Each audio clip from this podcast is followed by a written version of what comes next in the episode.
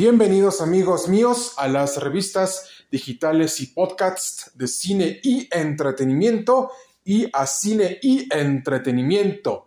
El tema de hoy les hablaremos acerca de la relación del derecho en general con el grupo y agrupación de los cómics de Marvel Excalibur.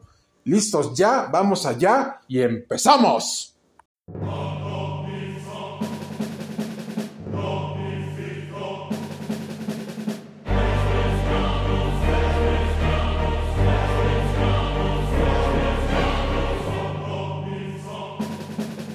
Nuestra comunidad, sociedad cinematográfica y comiquera, les comentamos que el grupo y la agrupación de los cómics de Marvel Excalibur es una respuesta ante agrupaciones como Los Vengadores, X-Men, X-Force, pero sobre todo para que el Reino Unido tuviera a su propia agrupación de superhéroes y de hecho con Excalibur vemos a Psylocke, al Capitán Bretaña y a otros superhéroes británicos en donde tienen su base en el Reino Unido, es decir, en Inglaterra, y precisamente cómo se relaciona esto con el derecho internacional público y privado que cuidan y vigilan el Estado de Derecho en contra de amenazas internacionales y terroristas que afecten la convivencia del derecho internacional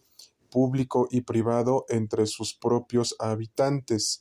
Entonces, si relacionamos Excalibur con el derecho internacional público y privado, vemos que en todas las historias de Excalibur se cuida el orden constitucional establecido, ya que hay que tener en cuenta que el Reino Unido es una monarquía constitucional, por lo que se cuida este orden de monarquía constitucional a través del grupo y agrupación de los cómics Excalibur, que está conformado por Psylocke, el Capitán Bretaña y el Caballero Negro.